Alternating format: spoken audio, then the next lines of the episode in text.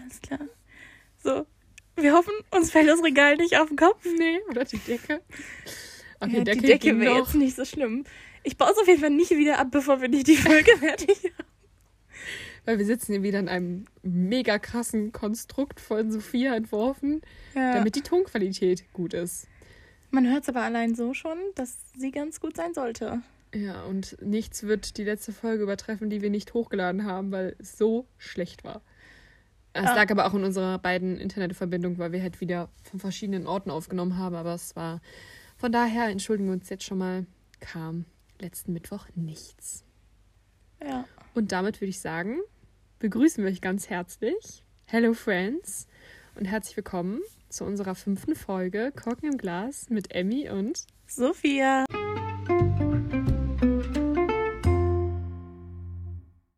Ja, heute, Ja, haben heute. wir mal wieder ein Thema. So, eigentlich wieder ein ernsthaftes Thema und das ist das, bei was wir jetzt hochladen, das zweite ernsthafte Thema in Folge, oder?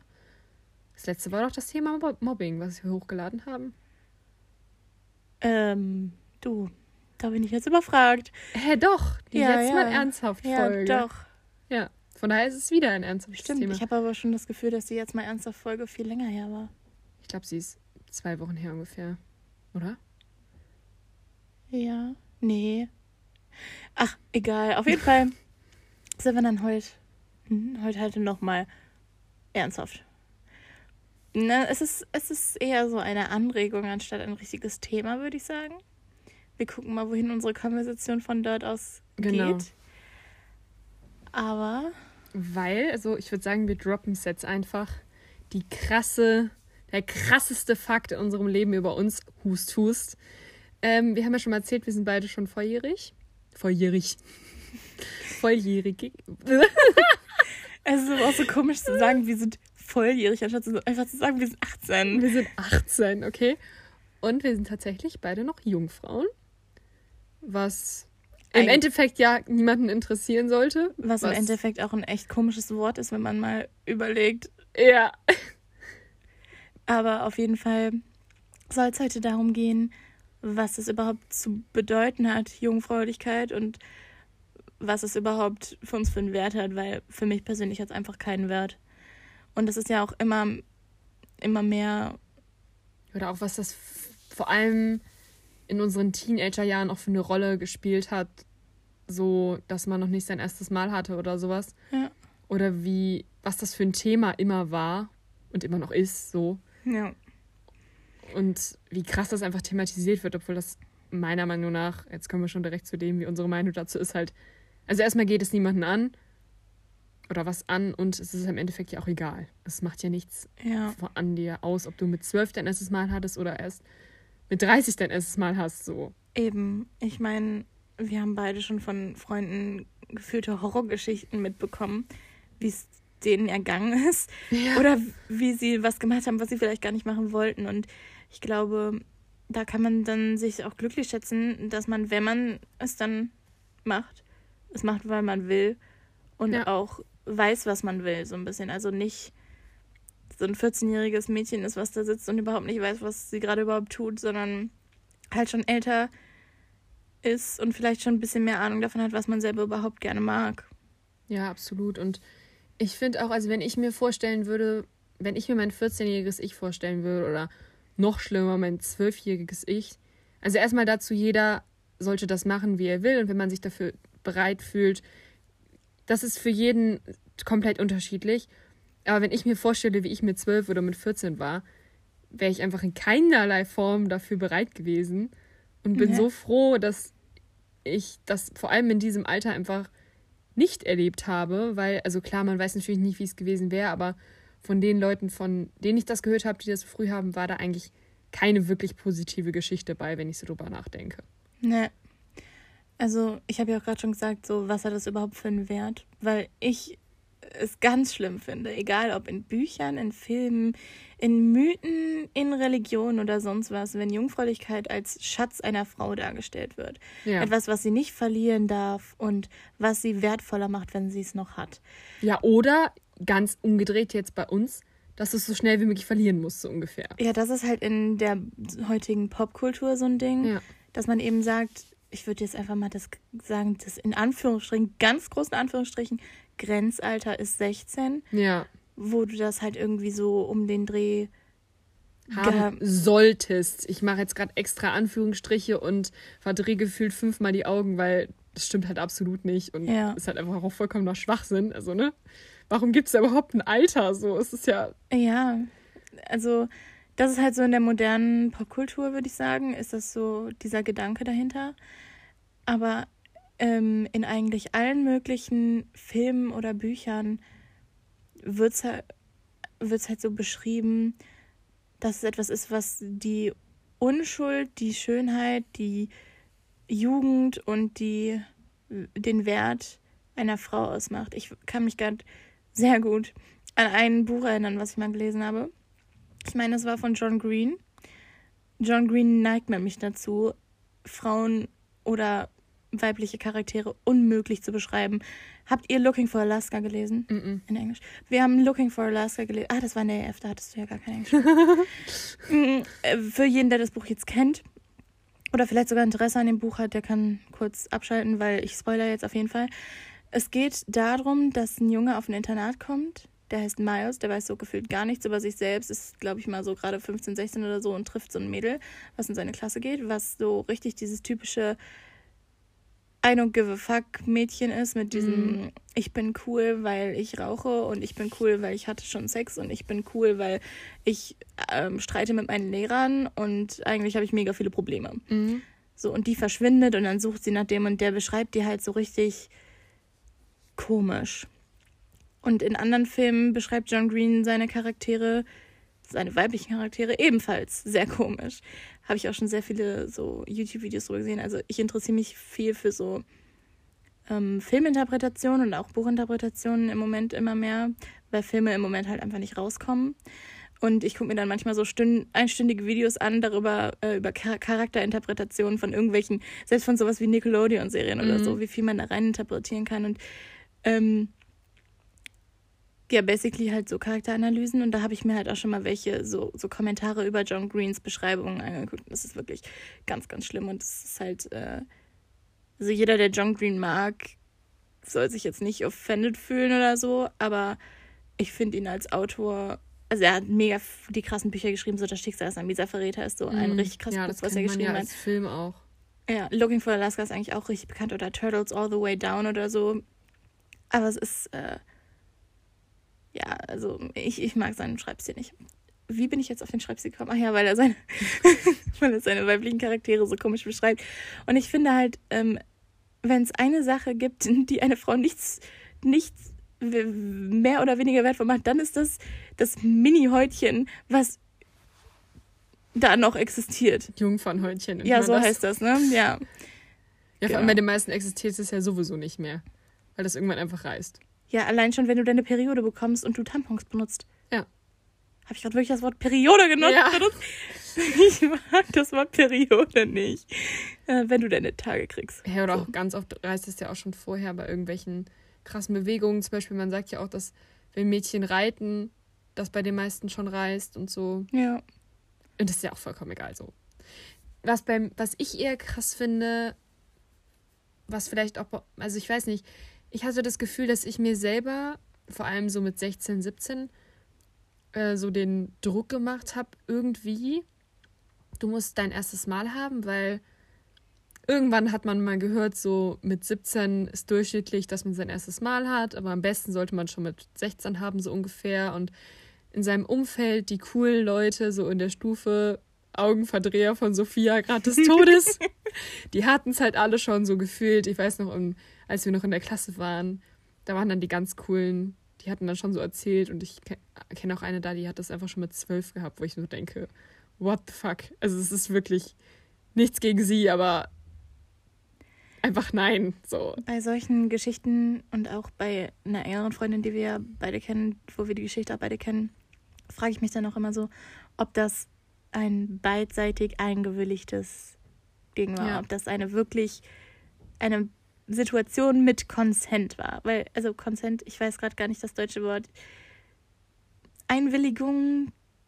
Ja, oder einfach, dass ich, kann, also ich, ich unterstelle es einfach jetzt mal, dass ich glaube, dass ich würde nicht sagen, dass sie dazu gezwungen wurden, das auf keinen Fall, aber dass sie schon verunsichert waren, überhaupt nicht wussten, was sie wollten Ja. und, und es irgendwie so war, ja, du bist jetzt in einer Beziehung und da muss man halt Sex haben.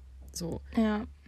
Wahrscheinlich war es kein, kein physischer Zwang, sondern eher so ein psychischer. Also, dass sie sich halt so unter Druck gesetzt gefühlt haben. Oder selber unter Druck gesetzt haben. Kann ja auch sein. Ja.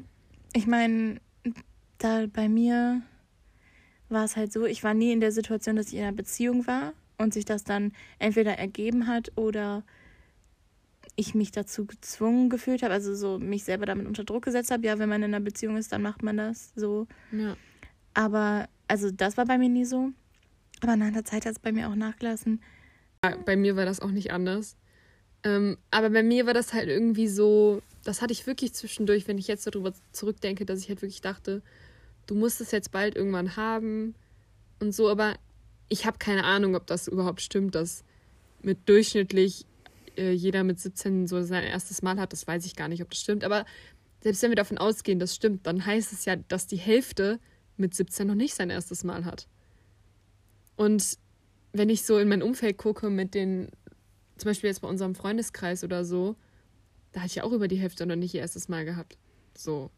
Ja. Und wenn, also, es, Und es würde mich schockieren, wenn mehr als die Hälfte unserer Stufe das schon gehabt hätten. ja, es ist halt einfach realitätsfern, das mit Filmen zu vergleichen oder nur das, was die coolen Leute sagen oder was weiß ich. Mhm. Und du, man sollte sich auch komplett davon frei machen, weil es einfach vollkommener Schwachsinn ist und das nicht sein muss, was gezwungen werden sollte oder sowas, sondern was entweder einfach so passiert, aber du dich halt einfach auch komplett bereit dazu fühlst. Und das muss nicht die Liebe deines Lebens sein, aber das sollte schon eine Person sein, die dir wichtig ist, beziehungsweise bei der du auch weißt, dass die Person dich einfach gut behandelt. Ja. Und da bin ich inzwischen extrem froh, dass ich das noch nicht gemacht habe und dass, wenn ich das irgendwann haben werde, so, ich weiß, was ich will, ich weiß schon in irgendeiner Form auf jeden Fall mehr, was mir gefällt und was nicht. Ja. Und wie gesagt, inzwischen bin ich extrem dankbar, dass ich es noch nicht hatte. Ja, ich tatsächlich auch, vor allem, wenn man sich halt die Horrorgeschichten von anderen Leuten anhört. Aber ich, ähm, ich überlege gerade, wie viele Filme ich jetzt nennen könnte, die irgendwie in ihrem Plot irgendwas haben, von wegen, sie ist the good girl, er ist the bad boy und sie ist noch unschuldig und jungfräulich und total Ist Ja. gefühlt in jedem Liebesfilm so.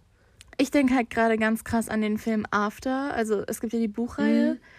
Ähm, die Buchreihe war ja schon aus einer Fanfiction entsprungen. Boah, jetzt fange ich hier wieder an mit meinen Autoren und Büchern und so. Es tut mir so leid, aber die Autorin Anna Todd, die hat, die, sie war ein Fan von Harry Styles. Mhm. Und im Prinzip ist diese ganze Buchreihe eine Harry Styles Fanfiction Echt? was wirklich verstörend ist, wenn man sich das mal komplett durchgelesen hat. Ich habe nur das erste Buch gelesen, weil ich es Ich habe schlecht nicht fand. mehr die Filme geguckt. es war wirklich richtig, es war nicht wirklich gut. Also ich fand es nicht wirklich gut. Wenn man jetzt was einfach nur eine coole Story haben will, okay, aber wenn man was irgendwie literarisch wertvolleres lesen möchte, beziehungsweise sprachlich bisschen ein bisschen mehr, also nicht nur die Story, sondern halt auch wirklich ein richtiges Buch mit richtiger Sprache. Ich meine, es ist auch original aus dem Englischen eigentlich und keine Ahnung, wie es dann ins Deutsche übersetzt wurde, aber es war halt wirklich schon ein bisschen hm, komisch. Auf jeden Fall geht es halt da komplett im ersten Buch darum, dass sie aufs College geht, noch Jungfrau ist und ähm, er halt nicht und er sie im Endeffekt irgendwie entjungfert und das hat, also das hat ja auch extrem viele äh, erotische Szenen und so, der Film ja auch. Und im Film fand ich es noch schlimmer, wie das dargestellt wurde, als im Buch. Und es wird halt auch einfach immer dieses Bild von Frauen wieder so dargestellt, wo ich mir immer so denke, ey, das ist einfach. Oder auch das Bild von Jungs. Wird ja auch immer projiziert, dass Jungs diejenigen sein müssen, die halt schon mit so und so vielen geschlafen haben und oder keine Ahnung was. Das wird ja, Ja. auch damit projiziert. Ich, ich weiß noch, dass ich einmal mitbekommen habe, wie ein paar Leute von uns, also einfach Bekannte aus unserer Stufe, darüber gesprochen haben, dass ähm, ihre früheren Klassenkameraden so eine Wette abgeschlossen haben, wer es denn zuerst hätte und als letztes. Und die waren halt, das war noch nicht so lange her, ähm, da waren die 17 oder so und dann hieß es halt, oh ja, der und der ist ja voll der Lappen, weil der mit 17 immer noch keine flach gelegt hat. Und dann Ja. dachte ich mir so, Alter, wie ekelhaft seid ihr denn bitte alle? Also, es ist wirklich, ich meine, natürlich ist es auch ein Druck für Jungs, glaube ich. Aber auf der anderen Seite bin ich auch so, äh, da juckt's ja auch nicht. Also es juckt ja auf beiden Seiten einfach überhaupt nicht. Ja, absolut. Und ich finde tatsächlich, und da muss ich jetzt an Türkisch für Anfänger denken, dass es eigentlich doch eine total schöne Sache ist, wenn man zu zweit seine erste Erfahrung miteinander machen kann, sich gegenseitig vertraut und dann auch eine schöne Erfahrung machen kann, Ja. in der beide ähm, einwilligen, sich keiner unter Druck gesetzt fühlt und beide es gut finden. So, ne? Und da muss ich halt jetzt an Türkisch für Anfänger denken, weil da äh, ist es ja auch so, dass die das zu zweit machen wollen und dann denkt Lena ja, dass er es mit einer Prostituierten gemacht hätte und dann denkt Cem ja, ähm, Sie es mit Alex schon gemacht. Nee, Axel, Axel heißt er. heißt der. Nein, dann Lena, ja Lena nicht. macht's ja mit Axel. Ja, aber erst später.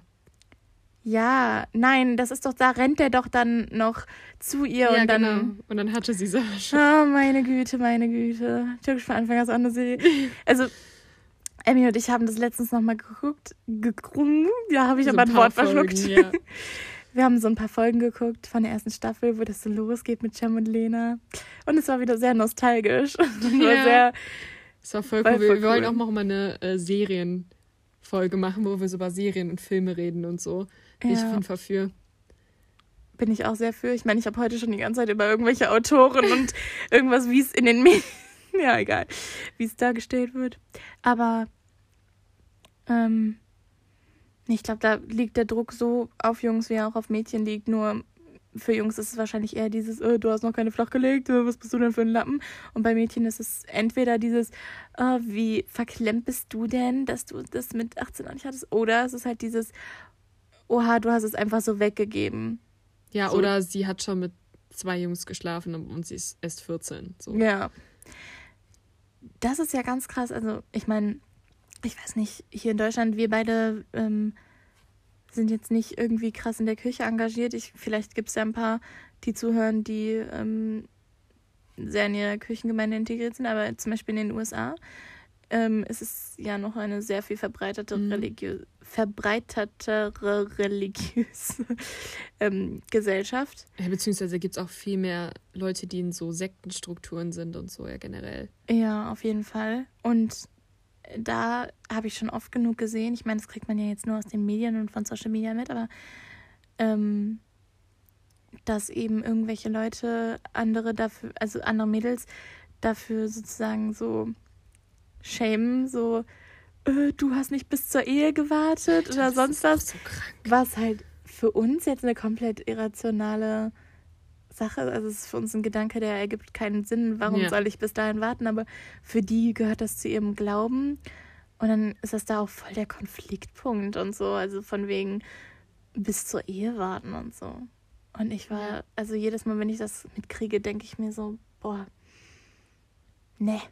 Also, naja, ich finde halt einfach, jeder sollte es so entscheiden, wie er möchte. Und wenn du in deinem Glauben vertreten bist und sagst, ich möchte bis zur Ehe warten, ey, ich hindere dich nicht dran und es sollte dich auch kein anderer daran hindern. Wenn du mit 14 dich bereit fühlst und ein erstes Mal haben willst und das alles super ist, ey, ist doch voll geil. So.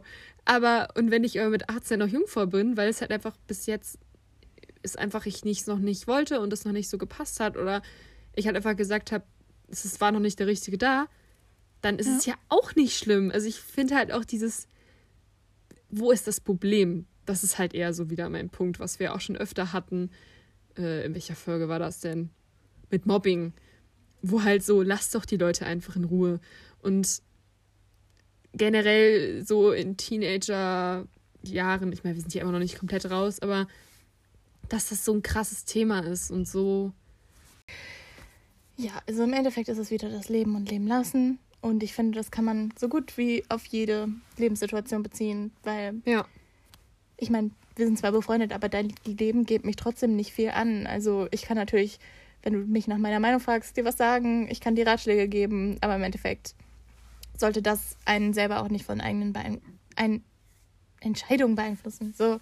Ja, absolut. Und von Filmen und Büchern und anderen Sachen sollte man sich sowieso nichts abgucken, weil das ist eh alles nicht echt.